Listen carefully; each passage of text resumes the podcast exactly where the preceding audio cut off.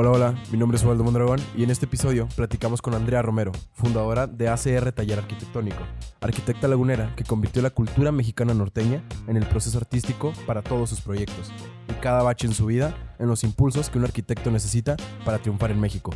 Comenzamos.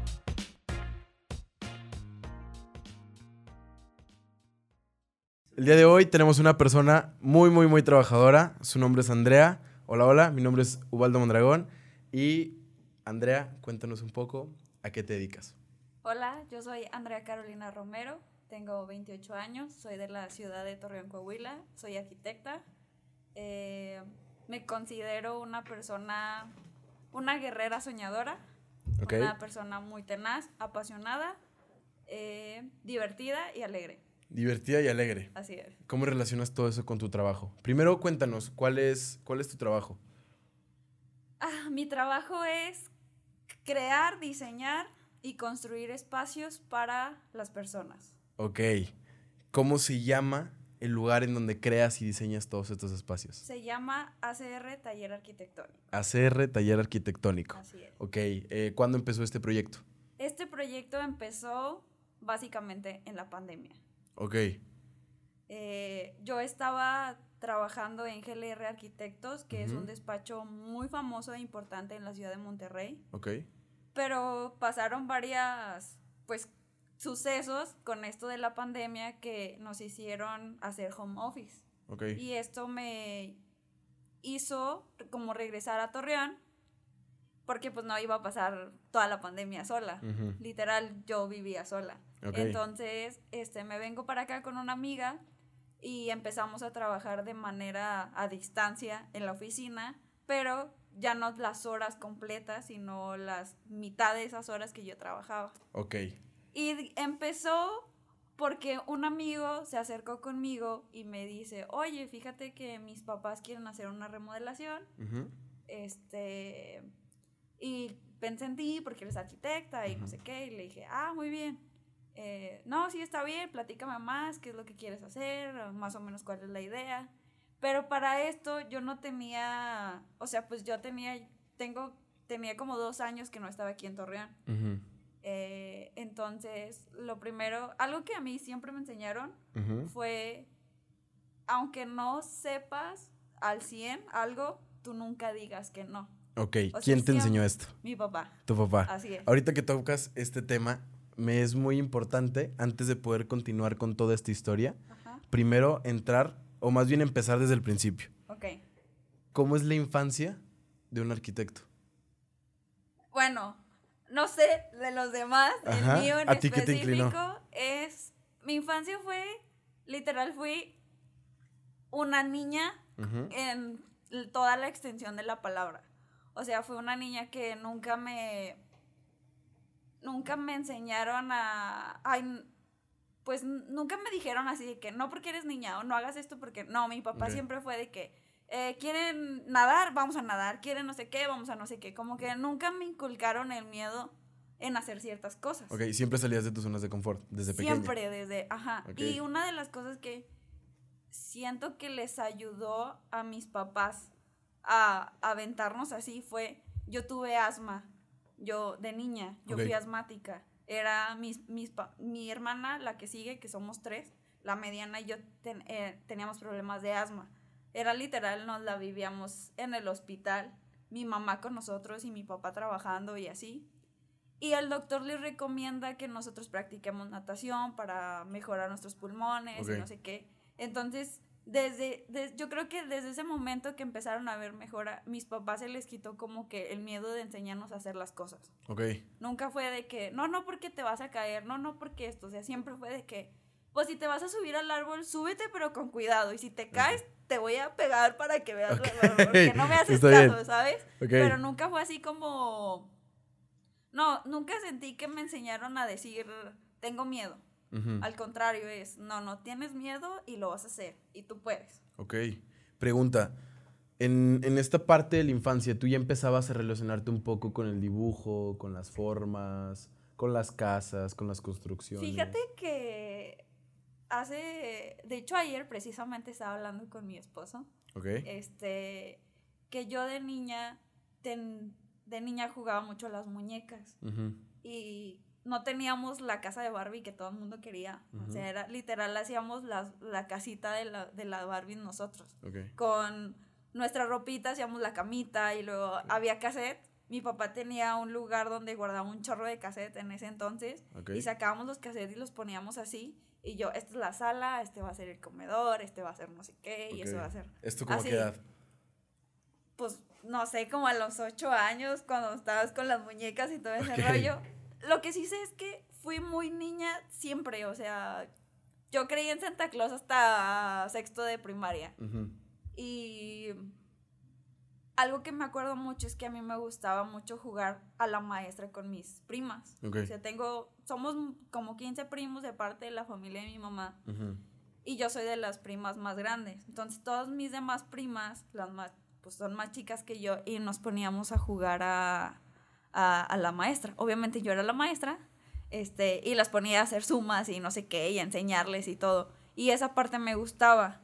¿A, a qué voy con esto? Que últimamente me he dado cuenta que me gusta mucho compartir conocimiento. Ok, ¿y guiado mucho la docencia? O... Sí, sí, pero específicamente arquitectura. Ok pasa esta parte de los cassettes, de las casitas, de las muñecas. ¿Cuál es como el segundo escalón que das en el que otra vez vuelves a relacionar tu vida con la parte de la arquitectura? Que me gusta mucho dibujar. Ok. De hecho, de chica eh, agarraba hojas de máquina y hacía mis dibujos y los vendía a 50 centavos. No sé cómo por qué, pero hacía eso. De chica. En primaria, ajá. Este, y luego en preparatoria nos hicieron hacer una investigación. Bueno, ya ves que te hacen ese examen de para ver a qué carreras mm. puedes ir y todo ese rollo.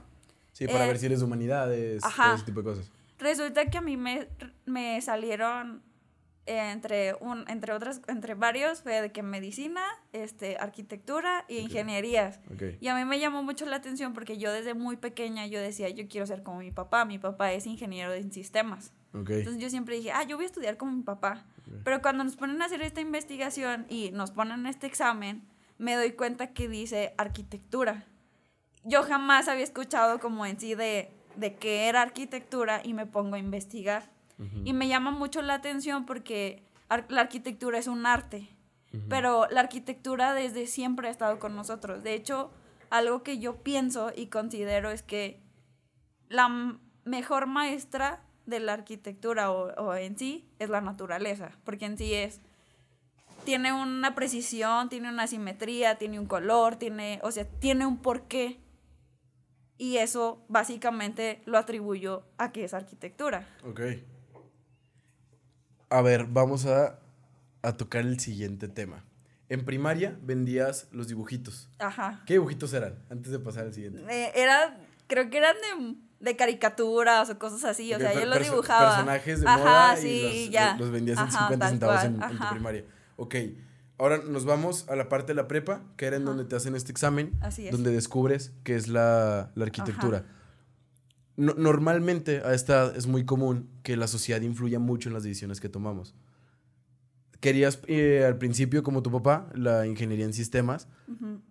¿El cambio hacia la arquitectura fue totalmente voluntario? Sí, totalmente. ¿O la sociedad empezó a involucrar de, oye, deberías de ser arquitecto? No. De hecho, me decían, estudia diseño gráfico. Y yo, no, yo quiero estudiar arquitectura. Pero porque sin, en la familia no hay ningún arquitecto. Pues porque me gustó y ya, o sea, me gustó saber que puedes hacer casas, que puedes hacer eh, eh, edificios, que puedes hacer oficinas, que eso me llamó mucho la atención. Y mis sueños, o sea, en esa edad la, los, los soñé este, en ser arquitecta. Ok. ¿Y el, tus sueños de, en cuanto a la arquitectura los llevabas a una escala como inimaginable o una escala que actualmente dirías que está situada? No, yo creo que sí, inimaginable en ese tiempo, pero es que siento que siempre he sido como muy intensa. Entonces, era de que yo voy a ser arquitecta y voy a ser la mejor arquitecta y voy a viajar y voy a estudiar y voy a, conocer todo mundo y, o sea, siempre fue así. Que a lo mejor no es tan inimaginable como eso, o sea, que sí se puede hacer. ¿Y qué, tanto le debes, un ejemplo, a esta parte de, a, esta intensidad que le metes a, tus sueños? ¿Qué tanto le debes a esta intensidad el dónde te encuentras hoy en día? creo que todo. Todo. De hecho, eh, estuve platicando con mi socio, que es el arquitecto Fernando Sariñana, eh, y, le, y le platicaba que, pues, ya ves que me habló Memo y no sé qué, y entonces le dije, pero yo, ¿cómo? Dijo, es que ¿por qué te tienes que ser tan, o sea, te criticas tan duro si nunca has estado, o sea, ahorita donde tú estás, no estuviste hace cinco, cinco seis años. O sea, has avanzado un chorro y tienes que reconocer eso. Entonces creo que, pues sí, o sea, hay un avance que gracias a ser tan intensa, tan como apasionarme demasiado, me ha llevado a ser a donde uno de los sueños que quise, que era tener mi propio despacho. ¿A quién le debemos esta intensidad? No sé. Este, supongo que a mis papás. A los dos por exigirme. Son, ok, ¿por exigencia o son igual de intensos? Mi papá es igual de intenso que yo. Mi mamá es más relax, pero al mismo tiempo es más estricta en ciertas cosas. Mientras, mientras tu papá era igual de intenso, tu mamá te exigía. Ajá. Entonces es lo que forjó a esta parte. De hecho, algo que nunca se me olvida es, y siempre me pasó, era de que mi mamá cuando estaba en, en, la, en el kinder aprendiendo a escribir. Literal, escribíamos y si no le gustaba a mi mamá, o sea, si estaba sucio, te arrancaba la hoja y te volvía a poner a escribirla. Y me pasó muchas veces en, mi, en la universidad que está hablando el maestro y yo tengo a escribir todo lo que estoy escuchando, lo que estoy aprendiendo, cosas así. Soy como muy organizada en ese aspecto, pero eh, si estaba mal o sucio, yo tenía, aunque estuviera bien lo que, lo que escribí o así, lo arrancaba y lo volví a escribir. O sea, siento que hasta, ese nivel de... De influencia. Ajá, llegó mi mamá. Entramos a la parte de la universidad. ¿Hay algún suceso importante en la universidad que determine en dónde estás hoy en día? ¿Algún momento, alguna clase, alguna materia, algún profesor? Fíjate que hubo dos momentos. Hubo un momento en específico que ya era los últimos semestres, eran dos arquitectos. Ok. Este, y pues estábamos todo el grupo, que no éramos mucho, éramos como unos 15 más o menos. Este, y él llegó diciéndoles a todas las mujeres, ¿para qué estudian si se van a casar y ya no van a trabajar? Okay. tú, no te, tú, no vas a, tú ni vas a ejercer. Y me acuerdo que a mí me dio mucho coraje y fue como que, ¿por qué me está diciendo eso? Y llegué con mi papá bien enojada. Este arquitecto me dijo que no sé qué. Y mi papá, tú no hagas caso, tú nada más escucha. Después le vas a demostrar. Y no precisamente a él, te vas a demostrar a ti que vas a hacer eso y más. Ok. Eso fue algo que se me quedó como muy grabado. Ok, ¿te, marcó demasiado? Sí, porque era como un reto. Y luego, eh, ya cuando acabé la universidad, mi tesis fue de las mejores tesis de la universidad. Y el que mejor me felicitó fue ese profe que me había dicho que yo no iba a ser un arquitecta.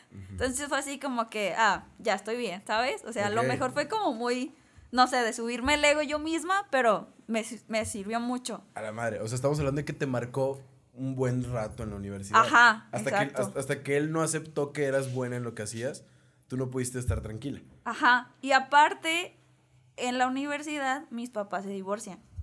Y eso fue algo que, pues sí me, quebró demasiado. Porque yo tenía beca de haber salido de la prepa con muy buenas notas. Salí con una beca para estudiar en la carrera que, en la universidad que yo quisiera. En este caso fue en La Salle Laguna. Este, y cuando pasa eso, pues casi pierdo mi beca por los problemas que tenía en mi casa.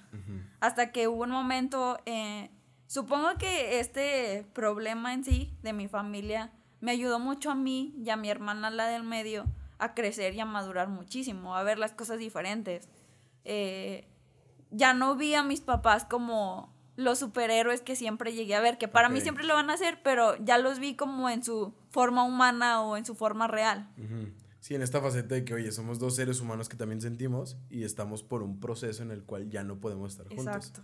Ok. Eso, ¿qué, ¿qué, tanto te movió a ti en cuanto al enfoque que tenías? O sea, ¿crees que te llegó a desenfocar en algún momento o tú siempre estuviste muy concentrada en tus finalidades? No, sí me llegó a desconcentrar mucho. Hasta recuerdo que una de mis mejores amigas eh, yo iba llorando en la camioneta, platicándole esto y no sé qué, y así. Este, me platica una situación pues parecida, pero que yo no me imaginaba lo que ella también estaba viviendo. Y, o lo que ella vivió, porque creo que eso ya lo había vivido. Y me dice, no dejes que tu familia este, se meta tanto en tus pensamientos y en lo que tú quieres hacer o, o, dejes de hacer cosas por estar pensando en problemas que no te corresponden. Claro. Y como que me sacó como de no sé, como que si me echaron un bote de agua fría, porque yo me estaba, te digo que soy muy intensa o, soy muy sensible, soy, tiendo a ser como extremadamente dramática. Entonces, eso me llamó mucho la atención y fue como que dije, ah, ok, tiene razón, ¿qué estoy haciendo? ¿Por qué estoy haciendo esto? Tengo que mejorar en esto. Esto es muy aparte de, de mi familia, pero ¿y yo qué quiero hacer? El, en cuanto digamos que esta persona hizo que tú entraras en una cuestión muy importante sobre qué tanta influencia puede tener no solo las personas, sino tu, la tu familia en ti misma.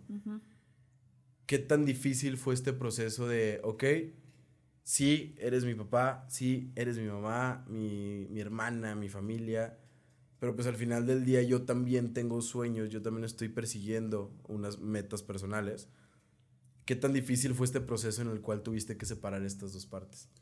Creo que es un proceso muy difícil porque como mexicanos tenemos muy arraigado que la familia es lo más importante. O sea, exacto. Y sí, lo es todo. O sea, no digo que no sea, no sea algo muy importante para ti, porque gracias a ellos eres como eres. O de, cierta de cierto modo aprendiste a ser como, pues, lo que eres ahorita, ¿no? Pero es muy difícil eh, separar problemas personales a, enfoques diferentes. Y ahí es cuando una vez escuché que no hay, en algo negativo en general, en una acción negativa, no solo te enfoques en eso, o sea, cambies tu enfoque para mejorarlo, porque en, en, en, algo negativo, si tú cambias ese enfoque y ves algo positivo, porque siempre va a haber algo positivo, te va a servir mucho. Y por ejemplo, no sé cómo lo hice y la verdad no me acuerdo, pero sí cambió muchísimo el, esa plática que tuve con mi amiga en su, en su camioneta. Ver cómo había cambiado mi familia y de cierto modo para bien. O sea, porque ya eran muchos pleitos, ya eran muchos problemas, ya era todo. Y de la noche a la mañana eso se cortó. Y pues a lo mejor mi mamá estaba triste, mi papá estaba triste, nosotros estábamos tristes, pero ya no estábamos escuchando peleas a cada rato, gritos a cada rato, o sea, ahí ya cambió mi forma de que, pues esto está mejor, mi mamá está mejor, mi papá está mejor, mis hermanas están mejor. Y ahí fue donde supongo y creo que cambié el enfoque a verlo en vez de, o sea, en fijarme solo en algo negativo de que mi familia se estaba destruyendo, a ver que realmente no se estaba destruyendo, estaban cambiando, pero para mejorar. Ok, estaban progresando. Exacto. Ahora, saquemos cosas de, saquemos florecitas de tu jardín. En, la actualidad, creo que todos los emprendedores es, este, es muy común que se topen con situaciones como estas. Con situaciones en las que tus amigos van igual y en contra de lo que tú quieres, tienes problemas con, con situaciones que estás lidiando en tu familia, si bien tus papás están en proceso de divorcio, si bien tus papás están discutiendo, si bien tu entorno no está, o más bien no, no lo ves muy a favor de lo que tú quieres o de lo que tú estás haciendo. Tú, desde un punto de vista en el cual ya saliste de un, de un pozo muy similar, ¿tú cuál sería el consejo que le darías a las personas que actualmente tienen un proyecto, tienen un emprendimiento, tienen algo en puerta y no lo dejan abrir por el entorno en el que se encuentran? Que el miedo no los paralice. O sea, que más bien sirva para impulsarse. Y fue algo que aprendí y que me, dijeron alguna vez de si te da miedo es porque estás haciendo algo bien. Ok. Y lo, y, lo comento porque cuando pasó esto de la pandemia en la que te digo que estaba pues ya trabajando desde home office, pero seguía trabajando para otra empresa, empezaron a, te platicaba de este proyecto que nos habló mi amigo y al, y al final no se logró, pero yo, yo me acerco con, con el arquifer y le digo, este, oye, ayúdame y no sé qué, y me dice con el corazón que sí, yo te ayudo, mira esto y no sé qué. Eso se me hizo súper padre, o sea que normalmente aquí en, la laguna o en, el ámbito en el que yo me, me muevo, tienden a ser como muy egoístas, no les gusta compartir sus conocimientos. Y fue algo que yo aprendí en Monterrey. En Monterrey, la empresa en donde yo trabajo a veces hace colaboraciones con otra empresa y se intercambian a sus empleados. O sea, yo que estaba en GLR podría trabajar en RDLP Arquitectos y viceversa. Y conocías más gente y te enseñaban más cosas. Y eso me gustó mucho y dije, pues se puede ser compartido, haces más proyectos, generas diferentes cosas. Esto lo aprendiste en Monterrey. Ajá. ¿Describirías de, esa manera a la comunidad en, en Monterrey? Es que la comunidad de Monterrey o los regios como tal tienden a ser muy cerrados en ciertas cosas, pero poco a poquito te van abriendo sus puertas.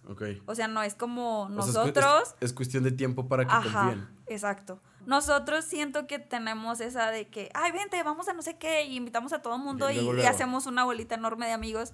Ya, ya no Allá es, ah, ya te conocí, pero todavía no te tengo la confianza para poderte invitar. Hasta que ya te conozca un poquito más, te invito. Ok. Y así son como en Monterrey. Pero en el ámbito profesional, en lo que yo vi, fue completamente diferente a cómo son ellos así interactuando con la gente, ¿sí me explico? Cuando pasa esto, Fer me dice, no, si me que si te ayudo y no sé qué, nos acomodamos y le mandamos la cotización a, este amigo y a la mera hora él nos dijo, ¿saben qué? Mi papás ya consiguieron otro arquitecto. No, pues así quedó. Y luego de ratito él me manda un mensaje y me dice, pero me llegó este proyecto, ¿qué tal si vemos que, sea nuestro primer proyecto juntos y vemos que podemos trabajar, que, podemos hacer? De hecho, él desde el 2015 él ya empezó a, pues a ser emprendedor, a tener sus propios proyectos y así eso me ayudó mucho porque él tiene, bueno, yo siento que para generar un socio como tal, debes de tener un, una meta en común, pero cada quien tiene visiones o perspectivas diferentes. Porque yo considero que Fer tiene unas habilidades, unas virtudes y unas debilidades, y yo igual, y eso hace que nos complementemos y hagamos grandes cosas este, empezamos con esa casa y a partir de esa casa vimos que hacíamos un buen equipo, que diseñábamos muy bien, este, juntos, que no había como, no, mejor esto porque yo quiero esto, sino era como, mira, esto por esto, por esto y por esto. ah, ah ok. Y él, no, mira, esto mejor así y cámbiala así, que no sé, o sea, así fue como yo aprendí que hay gente que también sabe trabajar en equipo. Claro.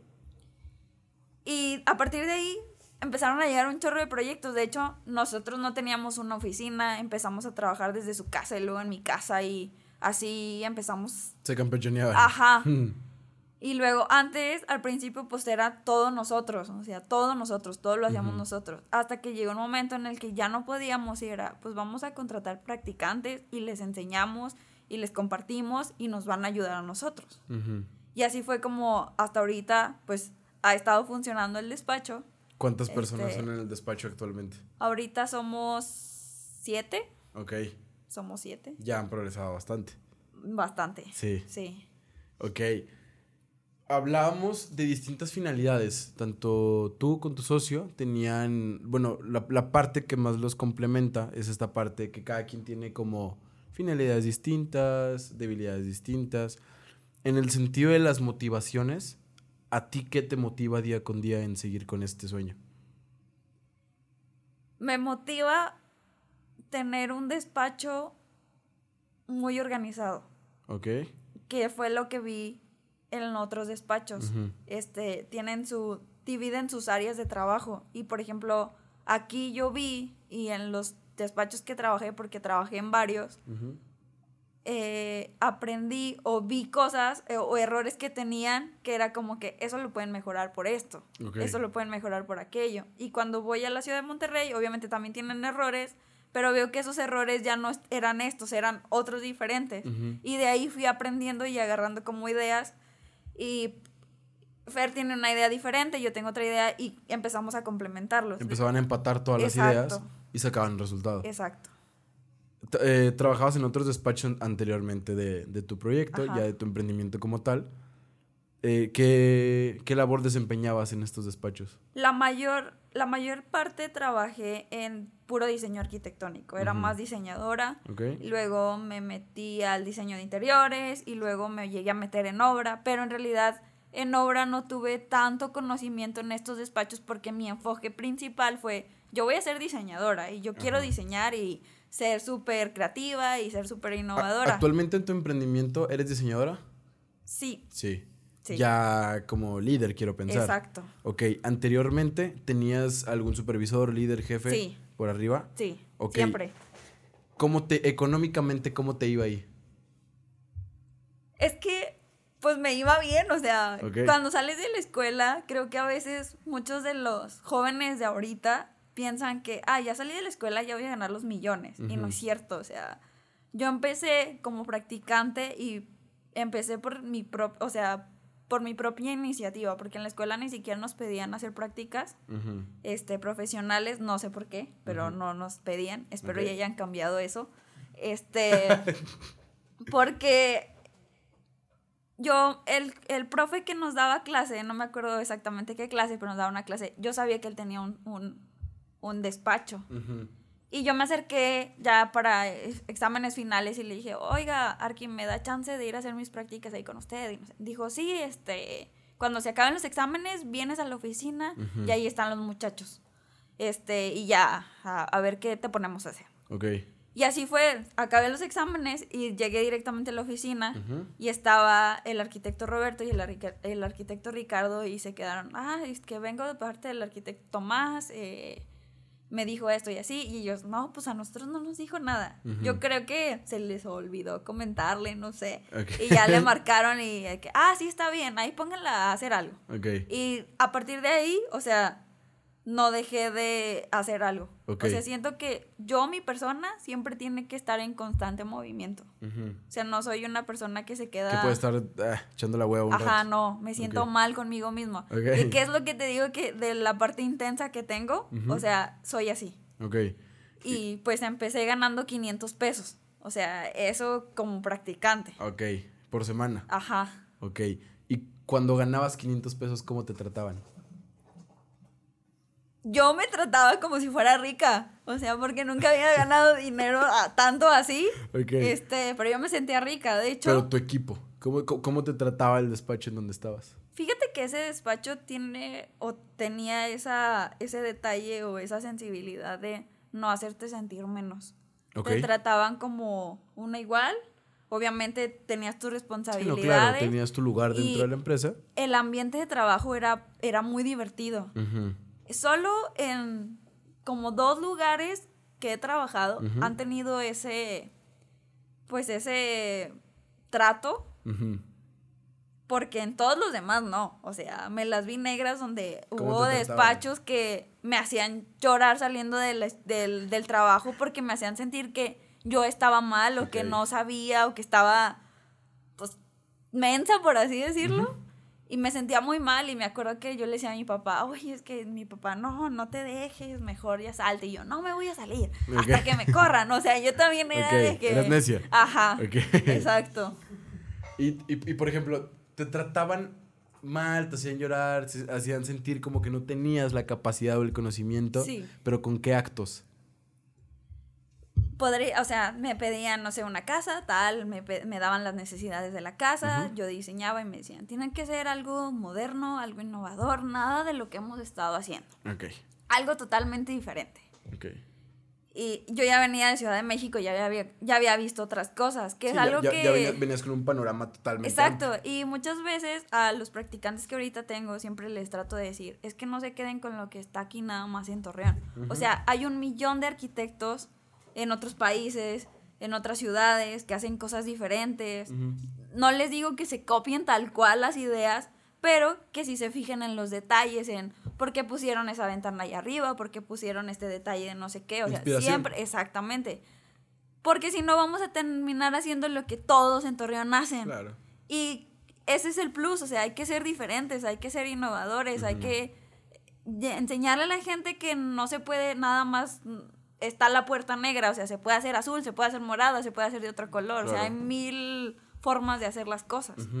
Y yo llegaba con mi con mi diseño acá diferente, con un estilo más minimalista o más así. Sí, más innovador. Y me decían, no, esto está mal.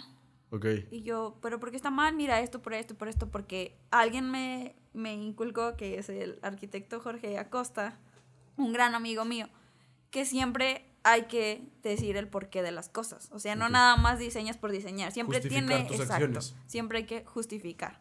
Y yo llegaba y le decía esto, esto y así. Y me decía, no, está mal de la casa del 2000, quién sabe qué, sácate esto y hazlo así.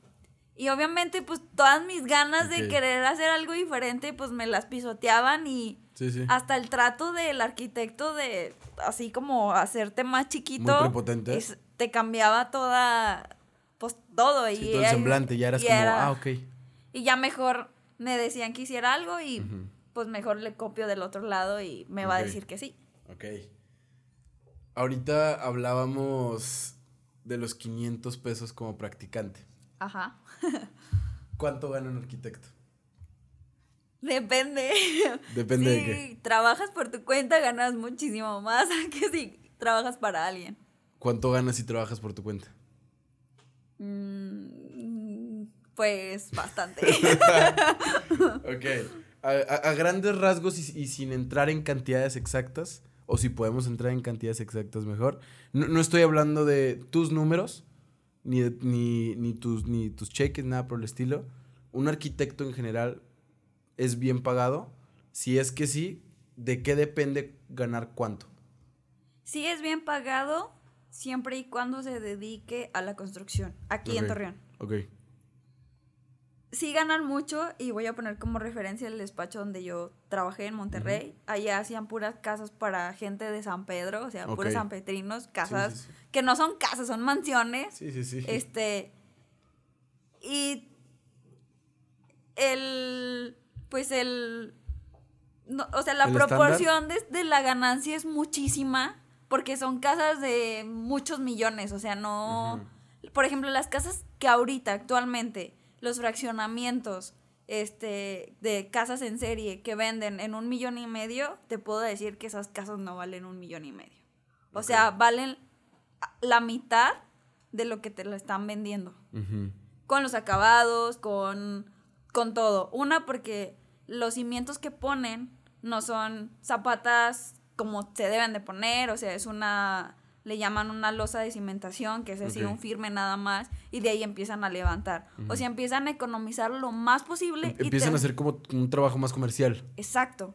Lo hacen más comercial y aparte, pues los acabados y los materiales este, no son de la misma calidad que si tú vas con un arquitecto y te dice, ah, es tanto y se les hace un chorro, pero en realidad no es eso, porque, por ejemplo, los metros cuadrados en las que están vendiendo las casas son de por decir 140, 150 y te la venden en un millón y medio o dos, una casa de 250 metros cuadrados te anda saliendo aproximadamente lo mismo. Claro. O sea, ahí dices, le están ganando mucho. Sí, sí, sí. Entonces, em, Empiezas como a cuestionar la parte, ok, ¿qué tanta realidad me está diciendo esta persona? Y, y, lo platicaba con un Inge que tiene una constructora que le hemos trabajado en hacer diseños para casas. Ajá. Este, y él me decía, es que mm, pues está muy caro y, le comentaba, la verdad sí, y más uno que está dentro del ámbito de la construcción, o sea, te das cuenta de muchas cosas que te están vendiendo y la gente lo compra. imagínate, se compran una casa y la tienen que pagar no sé por cuántos años y al mes tienen que pagar como 13 mil pesos. O sea, mejor yo sinceramente les recomiendo que junten, compren un terreno y lo hagan a su manera y, se gastan ese mismo dinero, se lo gastan en ese terreno. Claro. Ok, e-, ese es un consejo muy personal que tú le das a las personas si quieren tener una casa. ¿Tú recomiendas, fíjate, el, antes, de, antes de entrar a otra pregunta que quería hacerte, actualmente, o más bien como que esta generación, le ha tocado mucho el contenido en redes sociales de, de estas personas que te dicen de que, oye, no, fíjate que mejor inviértele y que no, no compres tu casa ni construyas tu casa, vive de renta, es mucho mejor, invierte tu dinero y tal, tal, tal. Tú, eh, en, en, esta, en, en este ámbito, ¿tú recomiendas a las personas verdaderamente trabajar por el patrimonio como el de una casa? Es que, bueno, yo siento que ahorita ha cambiado un poco. Porque, por ejemplo, ahora las ciudades están cambiando. O sea, si te fijas, aquí en Torreón, ahorita hay espacio para construir casas. Pero va a llegar un momento en el que ya no va a haber absolutamente ningún espacio y, vamos, a, empezar a hacer viviendas este, verticales, exacto. Pero, pues apenas yo siento que empezaron como que con las ondas de los departamentos y cosas así. Si ahorita tienen la posibilidad de hacerse de un, de un patrimonio, pues claro, qué padre.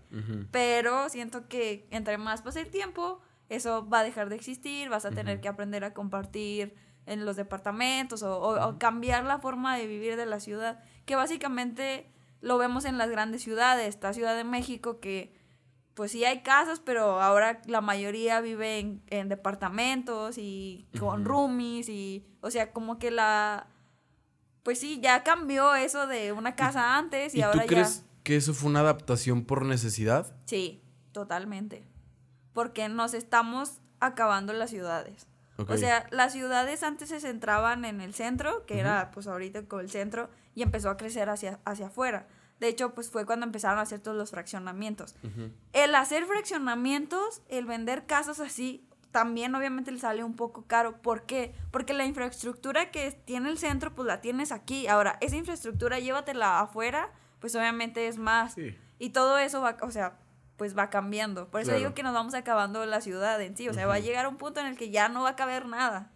Entonces, ¿tú, crees que, bueno, más bien ya, lo dijimos, las ciudades cada vez se van adaptando más a la capacidad de las personas?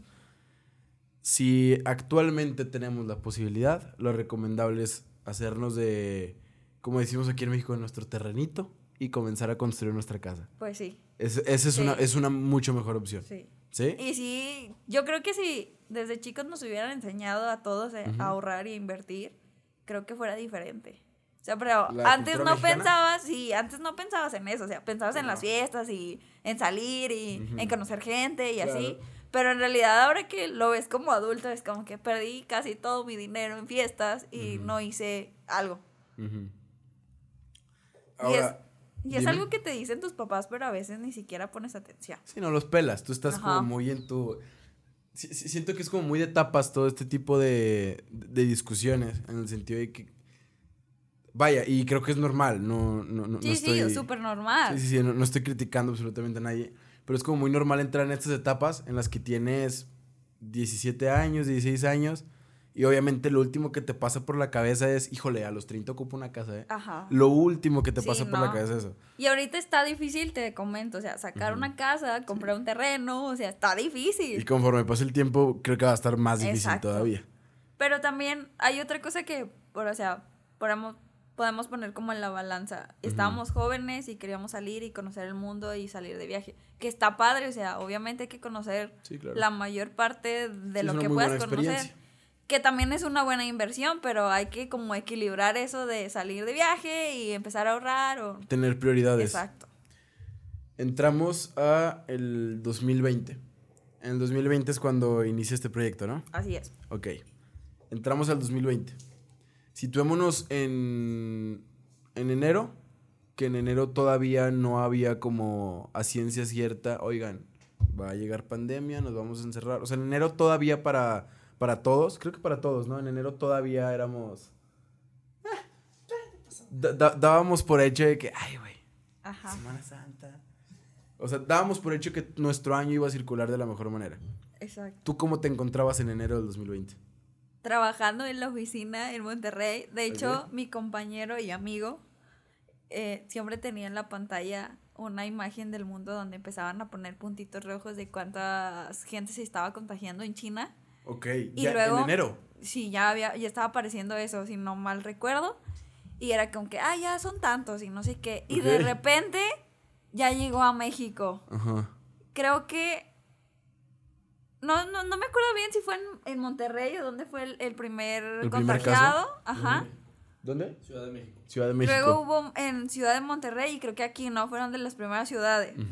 Llegó mi, el arquitecto Gilberto, que es un señor que respeto mucho y admiro mucho. Ok. Este, y llegó y nos dijo, había pasado, eso fue para marzo, que ya estaba, hubo un puente, no me acuerdo para qué día que hubo un puente. Para la última semana de marzo. Ajá, hubo un puente y regresamos a la oficina y estábamos de que, ay, ¿qué hiciste? No sé qué, así platicando, ¿no? Echándonos tu descanso. Ajá.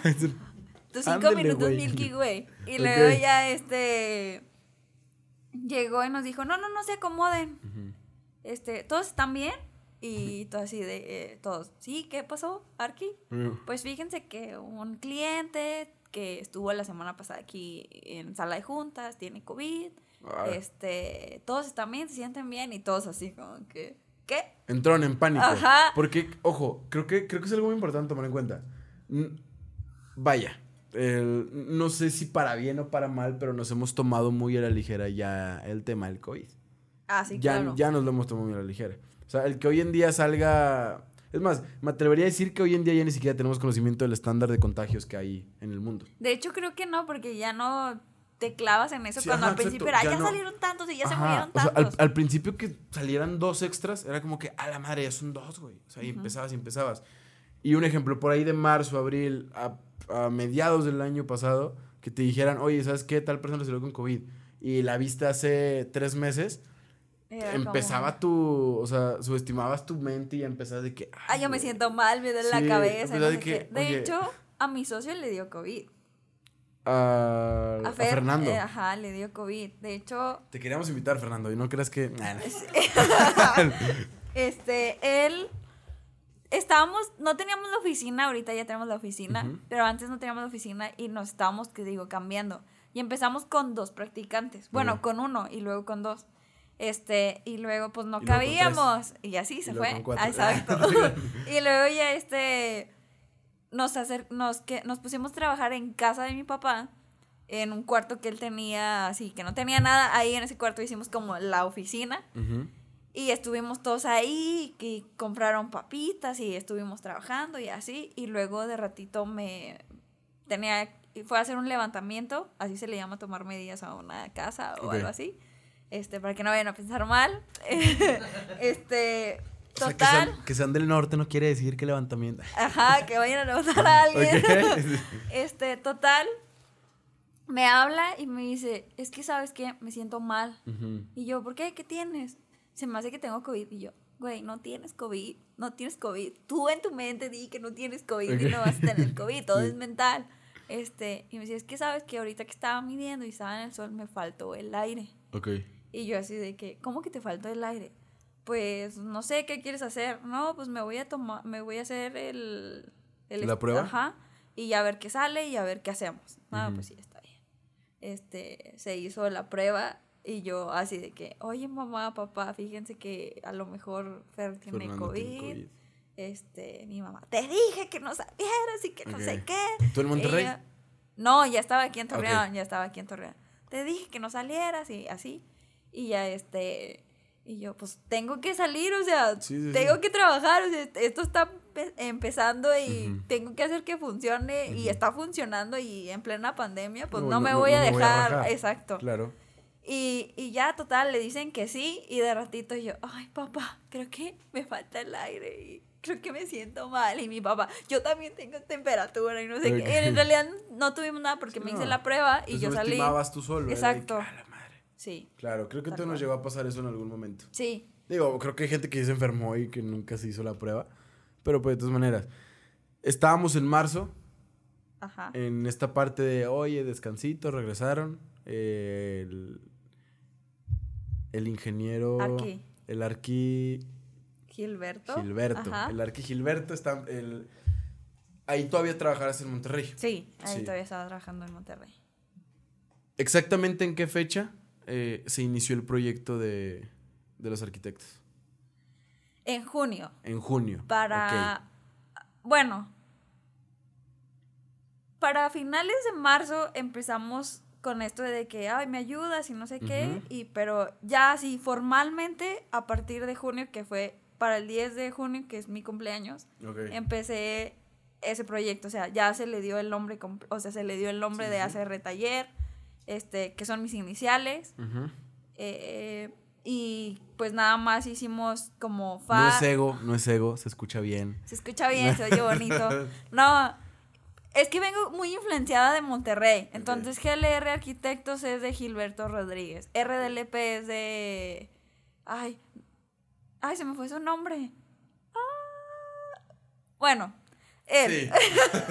él. Este. Es de la Peña, pero no me acuerdo de la R de qué, de qué, qué nombre era, pero.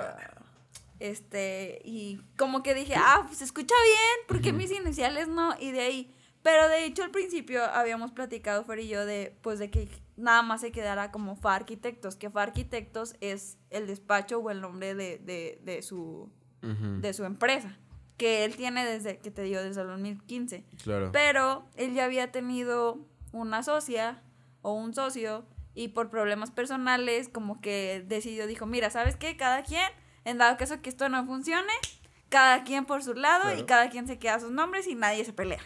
Y yo, ah, perfecto. Pero yo siempre le dije, pero es que no nos tenemos que pelear. Que es algo que, que siento que a mucha gente le falta quitarse el miedo de saber aprender en equipo.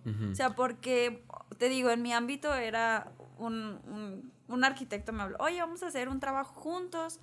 Pero como yo conseguí el este, son 60% para mí y lo demás para ti. Y yo, a ver vamos a hacer el, trabajo juntos, vamos a diseñarlo juntos. a, lo mejor el cliente viene de tu lado, pero ¿por qué tiene que ser más para ti y más para ti? Si lo vamos a hacer juntos, es 50 y 50. O sea, pues es en equipo. Es como un equipo de fútbol. O sea, el que mete el gol, pues a lo mejor lo mete uno, pero ganan todos por un gol, no nada más él. Creo que sí, creo que es muy, este, es muy mexicano eso que comentabas ahorita. De la parte de, oye, si nos llegamos a pelear y que no sé qué Creo que en todo el, mexicano siempre se adelanta demasiado al peor de los casos, como lo es el si nos peleamos. Exacto. Relación, amigos, negocio. Oye, si nos peleamos nada más, cada quien por su lado y anticipan el problema. Entonces creo que, creo que sí es muy importante eso que comentabas, de aprender a esta parte de trabajar en equipo, de que, oye, pues, ok, sí, a lo mejor no hay que descartar la posibilidad de que a lo mejor peleamos, pero mientras tanto hay que concentrarnos en que las cosas sucedan y si nos llegamos a pelear, pues en su momento vemos cómo nos... nos ajá, claro, cómo nos, cómo nos tocan los pellejos y pues ni modo. Pero pues mientras tanto, creo yo, no sé tú qué opinas, que el infectar la mente desde un inicio con un, oye, si nos llegamos a pelear, afecta mucho el proceso que se van a llevar a cabo.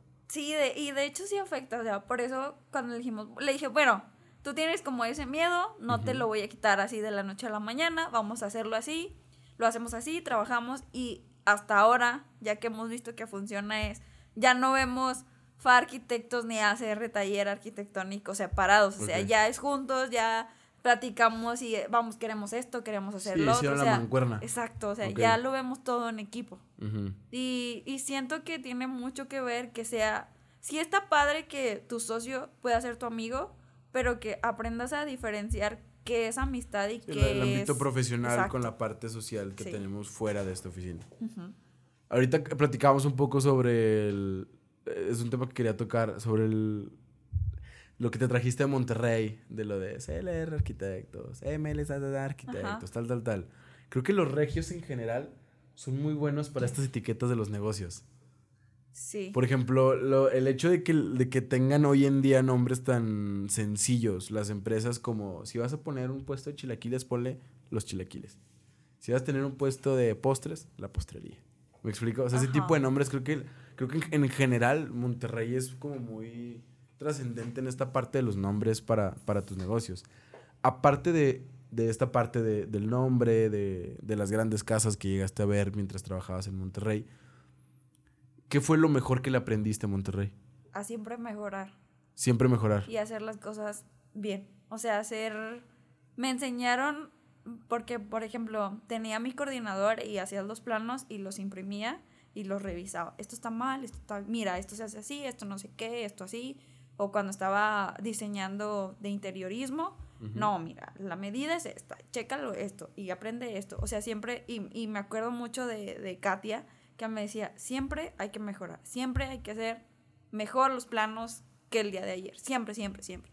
Y es algo que lo aprendí tanto que ahora lo comparto y, lo exijo mucho en el despacho. O sea, yo y Fer hacemos el diseño este, pues el diseño arquitectónico, entre nosotros nos acomodamos, o sea, normalmente escuchamos ideas nuevas de, de, los chavos porque están estudiando y tienen toda la noción y tienen toda la inquietud de diseñar y de hacer cosas. Empezamos a hacer nuestra lluvia de ideas, trabajamos todo, el equipo en general, porque para mí es el equipo completo. Sí. Y ya les pasamos como que la batuta de ciertas cosas para nosotros hacer otras cosas en lo que ellos nos ayudan a sacar otros proyectos y ya uno de los dos se encarga a revisar esos planos que, que se hicieron y es, no, esto está mal, esto no sé qué, miren, chequenlo porque va así, porque no sé qué, por, o sea, siempre como que intentando que los planos queden súper perfectos, que creo que es algo que muchas veces dicen que el perfeccionismo no es tan bueno, pero siento que en esta rama tiene que ser súper perfecto. O sea, tienes que súper todo porque se, te cae. Me la dio, se me la dio. Ajá, no. Sí, acá tiene que ser lo más perfecto posible, lo más limpio posible, lo mejor entendible, porque no toda la gente sabe leer planos. no todos los albañiles saben leer planos. Te topas con un diseño hecho de crayolas y dices, no, oye. Ah, sí, no, o sea, tiene que estar todo perfecto. Ahorita que hablamos de, de, estos planos, mm, quiero pensar que obviamente ya tienes tu esencia, ya, ya tienes tus oficinas, ya tienes tu departamento, todo. ¿Cuál es tu proceso para comenzar a hacer un diseño? ¿En qué te inspiras? ¿Qué volteas a ver? ¿Qué tomas? ¿Qué comes? ¿Qué escuchas? Es bien raro porque pasan muchas cosas. Siempre tengo muchas cosas que hacer. Entonces, hay un momento en el día en el que tiene que ser ese momento. O sea, llega de la nada y es aquí. Ah, pero aquí. ¿tú lo escoges? No. No, o sea, llega de la nada. Y siempre estamos viendo videos de casas de otros lados. De hecho, hay un arquitecto en, en Guadalajara, que es el arquitecto Abraham Cota Paredes. Él me llama mucho la atención porque él, de los arquitectos que hay en Guadalajara, graba las casas y cuando las están construyendo y te enseñan su proyecto en sí. Obviamente hace publicidad a los otros arquitectos, pero tú aprendes. Entonces, de ahí, pues ves este, otros proyectos, ves cómo lo hicieron, ves cómo trabajaron, ves, ves cada detalle y luego yo siempre tiendo a decirles, vean referencias. Ok. ¿Cómo es la idea? Primero, el cliente te dice, ¿sabes qué? Quiero esto, quiero el otro, quiero no sé qué, mira, vi la casa de no sé quién, me gustó este detalle, no sé qué. Te empiezas a llenar de la información de lo que te está diciendo el cliente, pero ahí tú vas diciendo, ay, eso, eso como que no queda. O ese espacio, pues si quiere en un casi casi en uno de 5 por 5 quiere una alberca, quiere una terraza, quiere no sé qué, o sea, pues no. Este, entonces tú empiezas a imaginarte este empiezas a imaginarte como que empezar a embonar, es que es como algo que un proceso como muy mental. O sea, obviamente yo tiendo mucho a dibujar.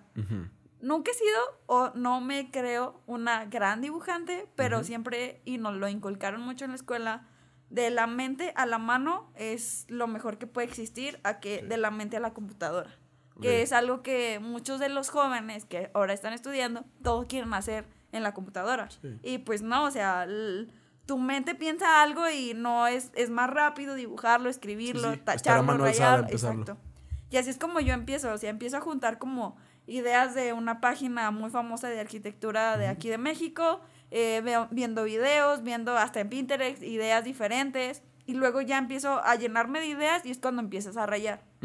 Pero no puede ser, o nunca me ha pasado de que es en la noche, súper en la madrugada, porque no soy nocturna, nunca he sido tan nocturna. A las 3 de la mañana Sí, no. Se me departamento. Eso me, eso me pasaba, pero en la escuela, pero pues en la escuela nada más vivías en eso. Este, pero, o sea, es como en el día, porque pues tengo muchas cosas que hacer, tengo que ver clientes, tengo que revisar los planos que, o los proyectos que se están haciendo. Tenemos tu agenda cambió. Totalmente. Claro. Y luego aparte, pues mi vida personal también sigue, ¿no? O sea, no nada más me dedico a esto. Y, por ejemplo, ya vimos como esta parte de que, ok, mira, esto es lo que hago tomas algo mientras lo haces, comes algo, tienes que escuchar algo, escuchas un podcast, escuchas música. Soy mucho de escuchar podcast, de escuchar música todo el tiempo. ¿Qué música escucha un arquitecto? Eh, yo soy muy de deep house. O sea, soy muy así. Nada. ¿Tú te lo imaginabas? este. No es cuando el esposo que tiene menos. de hecho. Ok. Este, sí, mi esposo es todo lo contrario. Eh, Su esposo está con Beethoven así. No, él es de country, de rock, eh, Ah, o sea, de cosas muy románticas. Y yo soy todo diferente. sí. Me gusta, bueno, ahora que están en la oficina, los chavos pues ponen su música y pues ya me acostumbré a escuchar el reggaetón. No es como que no lo odie, porque sí me gusta, a todo el mundo le gusta, aunque digan que no. Este, Gran mensaje. Sí. Es 2021. A todos nos gusta el reggaetón. pues es lo único que que hay, que se escucha normalmente, en, en- o sea, ahora en los antros que ya Sí, a, abrieron. a donde salgas. Todo el Exacto. mundo tiene reggaetón. Este, pero sí soy de escuchar música. De comer, este, fíjate que tengo como mis horas. o Antes sea, de pasar a la comida, eh, me dices Deep House. Como qué artistas, qué canciones, qué escuchas. Me gusta mucho Clapton. ¿Ok? Este, soy súper fan de Disclosure. Eh, también me gusta mucho. Ay. ¿Cómo se llama? Bueno, hay varios, pero ellos son como los mejores, o sea, los que más Como me tu gustan. top para- Sí, ah, ok. También como música más tranquila es Rai, no sé si lo conozcan. No. Este. ¿El, el qué hace? ¿También Deep House? Creo que es como ese estilo, ay, ah, pues es como más tranquila, pero va por esas ondas. O sea, me gusta Jone, este... O sea, es como la playita de Tulum, así llamas. Ándale, sí, es un poquito así. O sea, como que esa música Ya. no tan comercial Ok, me sí, gusta claro. más. Sí, sí, sí. Este... Y ya termina con un plano de una casa de seis pisos. Es casa, es, es casa, no es edificio. Sí, ¿Y qué Este- creen? El tercero le puse alberca. Sí, A la verga.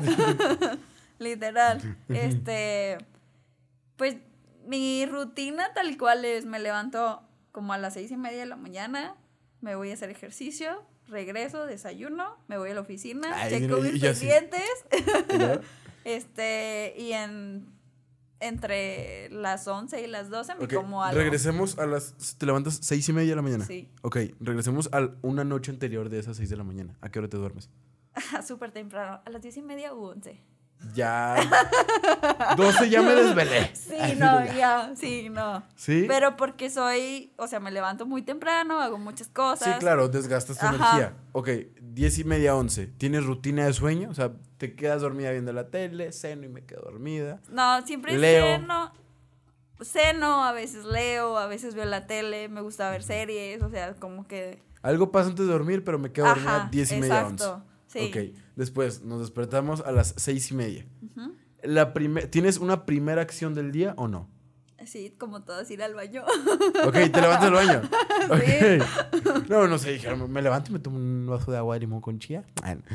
Ok, vas al baño. Ajá. Después haces me ejercicio. cambio, sí, y, y ya me, agarro mi botella de agua y ya me voy a hacer ejercicio. Ok, hacer ejercicio es gym, correr, algún No, deporte. hago HIIT, que es ejercicios de intervalo. ¿Qué? Eh, de alta intensidad. Ok, hit. Ajá. Que está como muy de moda ahora. Ok, no lo había Sí. escuchado. Está muy padre, se lo Ah, Es que recomiendo. estos jóvenes. Sí, de chavillos modernillos. Ok, eh, ok, hit. Ajá. Ok, ¿cuánto tiempo haces ejercicio? Pues. Mira, la clase supuestamente dura una hora, pero no hacemos una hora de ejercicio. O sea, son estiramientos y Sí, luego sí, haces el ejercicio y luego otra vez 40 estiramientos. minutos? Ajá. Ok, después del ejercicio, ¿qué sigue? Me voy a mi casa, desayuno, Ujú. eh, y luego me meto a bañar. ¿Qué desayuno un arquitecto? Ah, Pues lo que ustedes desayunan, lo normal. No sé, Pues- nada que choco crispies con fresas. No, pues sándwich, huevito. Ok, este, lo que se atraviesa el sí, desayuno. no, no tienes un desayuno base. No, De que, o sea, "Oye, yo desayuno esto, si no, no, si no, no estoy bien. Ajá. No. Ok, Sí. de- después del desayuno ya empieza y ahora sí ya. Sí, me, bañarme, arreglarme, ir a, o sea, ya, o sea, literal cuando ya acabé de desayunar, Ujú. es, tengo que checar pendientes, tengo que ir a la obra, tengo que ir a checar no sé qué, tengo Claro. no sé qué, tengo esto, y literal a las 8 es mi socio, ¿qué onda? Buenos días, y yo, buenos días, oye, yo voy a ir aquí, tú vas a ir acá, sí, este, o cómo le hacemos, o sea, como que nos vamos Sí, sí, organizando empieza, empieza la organización. Ajá, Ok. y ya este, pues el, el, ahorita siento que cambia mucho mis horarios, o sea, porque... ¿Él? No, Ah. o sea, en general mis horarios cambian mucho a la manera de trabajar. ¿Por qué? Porque hay clientes que nos ven a las 10 de la mañana, hay clientes que nos quieren ver a las 4 de la mañana, a las 4 de la tarde, a las Ah. 6 de la tarde, o a sea, las 4 de la mañana. sí, no me equivoqué. Este, o sea, como que varían mucho nuestros nuestras rutinas porque El horario de la oficina es de nueve y media a dos y media, donde están los chavos cuando van. este, nosotros vamos y revisamos, vemos clientes ahí, pero cuando traemos obras, es ir a revisar la obra, que nuestros maestros estén, que ya hayan llegado, qué es lo que, hicieron, qué es lo que falta por hacer, cuáles son los pendientes de ahí, que si falta comprar material, o sea, en general. Claro. Y luego regresate a la oficina, revisar no sé qué, o tenemos que ir a, ir, este, ir con un cliente que quiere que vayamos hasta allá, que hay que ir a hacer un levantamiento, que, o sea, hay, mil cosas por hacer. Ya a la hora de, pues, como a las 3 de la tarde más o menos estoy comiendo. Eh, lo que haya, o sea, literal, pescado, pollo, lo que sea, o sea, algo y ya. ¿Comes en la calle o comes en tu casa? No, en mi casa. Ok. Sí, en mi casa. Este. Te, vi muy. No, en mi casa. No, en ¿No eres fan de comer en la calle? No. No. No tanto. No. De hecho, casi no como comida de la calle. O sea, es y cuando como me enfermo, entonces procuro no hacerlo tan seguido. Lo que sí soy, soy súper fan del sushi. Entonces, eso sí. Este Total, eh, ya termino de comer y si hay pendientes, hay que hacer pendientes y hay que seguir revisando cosas que hacer. O sea, siempre tengo cosas que hacer. Ya a partir de las 6 de la tarde ya ah, depende si, si hay citas o no hay citas, ya es cuando dejo de... Y ahora sí, ¿qué hay que hacer en la casa? Lavar la ropa, este, sacar a mi perrito porque tengo una perrita, este, pasearla, o sea, como que dedicarme a otras cosas. Ok. Ahora, regresemos a la parte de, de tu proyecto. Vaya, eh, ya creo que ya tenemos muy en claro que el proyecto inició en, pandemia. Pero mi pregunta es la siguiente. Entra, entra una pandemia y a ustedes les ocurre em, empezar con, este proyecto. ¿Cómo es que desde un inicio fuiste tú y Fernando, verdad? Sí. ¿Cómo es que tú y Fernando comienzan a lidiar con, con esta pandemia? Con esta parte de, oye, los negocios están viniendo abajo, económicamente a la mayoría de la población no le está yendo bien, mucha gente está perdiendo trabajo, hay gente que tiene un decline económico muy, muy grande, muertes. Toda, toda la peor parte que pudo, que pudo pasar en cuanto a la sociedad en el mundo pasó justamente en pandemia. O sea, como peor nos pudo haber ido, pasó en pandemia. ¿Cómo es que ustedes, a pesar de esta situación, es como un, ok, sí, pero podemos abrir nuestro, es que, ¿sabes despacho de arquitectos? Yo siento que en pandemia el dinero lo guardaron. O sea, muchas de las empresas grandes, porque creo yo que los que tienen una empresa que está empezando, que está chica, pues no es lo mismo. No, claro. Pero las empresas grandes empezaron a juntar su dinero, porque dinero se había. O sea, digo que sí había, porque gente nos estaba buscando para hacer remodelaciones en su casa, que fue cuando literalmente se dieron cuenta que en la casa donde vivía les faltaba algo, no tenían un lugar para estar, no tenían un lugar de estudio, no tenían un lugar para recreación. Y fue cuando empezaron a voltear a ver a sus casas y fue ahí donde a nosotros nos tocó hacer el trabajo. que, fue, que fue eso, o sea, a lo mejor a la, a la demás gente no le fue tan bien, yo hablo desde mi privilegio, pero a mí me ayudó a que la gente se diera cuenta de que, oye, mi casa no, no entra la luz natural que yo quiero. Claro. No tengo un espacio para trabajar en mi casa. No tengo un espacio para poder divertirme en mi casa. Y fue cuando ellos voltearon a ver eso y fue cuando necesitamos arquitectos o necesitamos alguien que nos ayude a hacer esto. Que fue cuando se acercaron con nosotros. Y a partir de ahí nosotros empezamos a tener mucho trabajo. Hasta ahorita, gracias a Dios, seguimos teniendo mucho trabajo. Se en, en un muy buen ritmo de trabajo. Sí. Es, es este. Es curioso, qué bueno, pero en, a, toda la rama inmobiliaria, toda la rama construcción, las, el, tema, el concepto casa en general, es, es, es, curioso porque he platicado con muchas personas que se dedican al venta de casas, inmobiliaria, remodelación, construcción, diseño, lo que sea. He platicado con muchas personas del, concepto. Y a todos, todos coincidieron en que en COVID les fue muy bien.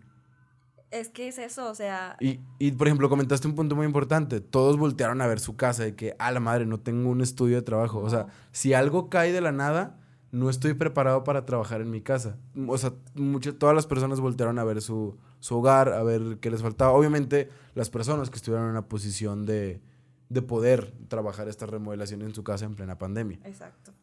Pasa como la oleada fuerte de, de COVID. Su trabajo aumentó, se mantuvo, se mantuvo eh, de- tuvo un declín. Bajó. Hubo, un- hubo unos meses que sí bajó, pero no dejamos de tener trabajo. O sea, de tener, no sé, cinco proyectos en un mes o seis proyectos, dos. Pero siempre tuvimos. O sea, hubo un, un tiempo en el que sí bajó y luego subió. Pero hasta ahorita se está manteniendo y creo que ha mejorado mucho a comparación del año pasado. Llevan un muy buen ritmo. Sí. ¿Cuáles son... vam- va- Vamos a hacer una, una pregunta bien cliché, que creo que todos esperan cada que ven este tipo de entrevistas. Así, nuevo, ¿cuáles son tus planes? No, no, no, eh, ya, ya hablando en serio, creo que puedes, creo que ya puedes tener una noción de, de a dónde le estás apuntando. Y creo que sí, sí me interesa mucho ver un, más bien, escuchar tu punto de vista, una persona que está en el mercado al cual eventualmente no le fue mal en, en pandemia, no le fue mal en COVID, no tuvo como un decline muy feo o na- ni nada por el estilo. ¿Hacia dónde le estás apuntando? ¿Cuáles son tus planes a futuro? Mis, nuestros, nuestros planes a futuro este, es obviamente que crezca el despacho. Claro. Ya tener a nuestro equipo de trabajo más organizado, ya tener nuestros propios arquitectos, ya tener más, eh, más grande el equipo de obra, o sea, que haya más gente trabajando con nosotros, que tengamos esa oficina pequeña que crezca, o sea, hablo en espacio, en que seamos más reconocidos en, en Torreón, en la laguna, y un- una meta personal es poder ser maestra en una universidad. Ok. O sea, fu- fuera de tener finalidades con tu proyecto, fuera de tener finalidades con una aspiración alta en cuanto a ingresos, de, oye, mi, mi despacho de arquitectos, ¿ves como más un sueño en, en, el, en la enseñanza de tu parte? Sí, sí. te, te incli- te inclinas más por esta parte, oye, sí, obviamente le apuesto 100% Todo, a mi proyecto. claro, todo, No, no le, es- no, es no le mi hijo, claro. Es mi bebé. No, no, no, es- sol- no lo soltamos, pero aspiro a poder enseñarles a, las personas. Sí, Ok, es- esto es muy importante debido a que pues hoy en día ya nos topamos con muchos maestros, si bien no tanto que les valga, no ejercen el mejor trabajo del mundo. Lo- nos platicabas hace un momento, eh, desde maestros que te subestimaban con el, oye, sí. eres mujer, tú vas a terminar en la casa y que no sé qué, que la madre. El, ¿Tú crees que la, la parte del- de, de la arquitectura alguna vez se vio afectada por esta parte de la discriminación hacia el sexo femenino? Fíjate que una vez llegué a hacer una pregunta en la universidad a unos arquitectos que fueron a dar sus conferencias y ella me decía, no, es que eso es- depende de ti, de cómo tú te sientas. O de la perspectiva que tú, que tú des. Eh, pero yo me he dado cuenta, ahora que estoy como de líder, que muchos de los clientes, como nos ven a mí y a Fer, se dirigen a Fer. Como si yo le trabajara a Fer. O sea, y eso para mí es un micromachismo, porque Claro. piensas que el arquitecto es el hombre y el que, cuando en realidad también es la mujer, y hay muchas arquitectas mujeres muy famosas y muy reconocidas. Claro. Este, y él lo que tiende a hacer es, este, estamos explicando no sé qué y se dirigen completamente a él es, o, oye Andrea, ¿cómo ves? O sea, me integra y ahí ellos mismos se dan cuenta de que, pues, de que a la madre. o ajá, sea, ella también sabe. de- te empezabas a dirigirte como mucho a, a Fernando, oye, tal, tal, tal, y luego, pum, te integran y es como un, oye, y también. Y Ajá, empiezan exacto. como a, a- ahí a cambia. emparejar la Sí. situación. En, en general, en otros despachos yo jamás vi que me hicieran menos o que me trataran mal por ser mujer, o sea, nos Ujú. trataban igual a todos, pero los clientes que ahora se acercan sí tienden, no todos, algunos hacer ese tipo de detalles. Ujú. Hasta que ellos solitos se dan cuenta de que, pues yo también soy la arquitecta eh, y ya cambia la perspectiva en cómo ven, en la manera en cómo nos hablan, en todo. Ok. Para ir cerrando un poco esta, esta conversación, el, creo que, creo que el- más o menos las personas que han estado viendo los capítulos de- del podcast han entendido muy bien la finalidad. Y creo que la principal finalidad que tenemos con todas las personas que pueden escucharte, que pueden escucharnos, es que encuentren como esta pizca de inspiración, que encuentren esta motivación o este, este fragmento de, de nuestra conversación que digan, va, creo que, creo que vale la pena esforzarme por, por mi proyecto, creo que vale la pena arriesgarlo por esa idea loca que traigo en mi cabeza. Tú, desde tu posición actual, desde tu punto de vista, desde tu experiencia, desde todos, todos estos sucesos, desde pasar una parte como no tan agradable con el divorcio de tus padres en, en pleno estudio, desde pasar este como micromachismo en, en ciertas partes o en ciertos ángulos de, de, la arquitectura. Todas estas trabas, todos estos beneficios, todos estos buenos pasajes que estuviste viviendo, desde tu punto de vista, ¿qué consejo le darías a una persona que tiene como este emprendimiento en la cabeza y no lo aterriza? O que tiene alguna idea pero pues no la expresa, o simplemente que ya tiene absolutamente todo para soltar un emprendimiento pero no se atreve, o no tiene absolutamente nada pero quieren realizar su propio proyecto. Ok, hay varios consejos que yo les diría y que he aprendido a lo largo de mi vida. Ok. Que a lo mejor no es tan larga, pero no creo que sea tan corta. Este, uno, todo en esta vida se puede hacer. Okay. Y es algo que a mí, alguien que amo con toda mi alma me lo dijo, todo lo que tú quieras hacer, lo puedes lograr. Siempre y cuando le pongas corazón y le pongas ganas y le pongas enfoque. Entonces, eso sería mi, como mi consejo. Todo lo que ustedes quieran hacer o que tengan en mente, lo van a poder hacer. Pero todo con el corazón, con la pasión, que no se claven en, ay, si pongo este negocio me va a dar muchísimo dinero. El dinero es lo de menos. Más bien el dinero viene después. O sea, si tú lo haces con el corazón, haces algo que te gusta, el dinero llega por sí solo. Sí, el dinero ya se, se convierte en un resultado del, del, esfuerzo y la pasión que le metes a todo esto. Qué bonito. Ah, definitivamente, eh, justamente creo que este era el mensaje que estábamos buscando. Espero a todas las personas que vieron o que escucharon este capítulo les haya gustado. Ella es Andrea, tiene su propio despacho de, de, arquitectos. Espero volverte a ver por aquí con algún nuevo proyecto, con alguna nueva casa como muy sorprendente. Oye, quiero que la conozcan. Absolutamente todo. Este, ¿Cómo podemos encontrar tu despacho en redes sociales? En Facebook está como ACR Taller Arquitectónico y en Instagram está acr.taller.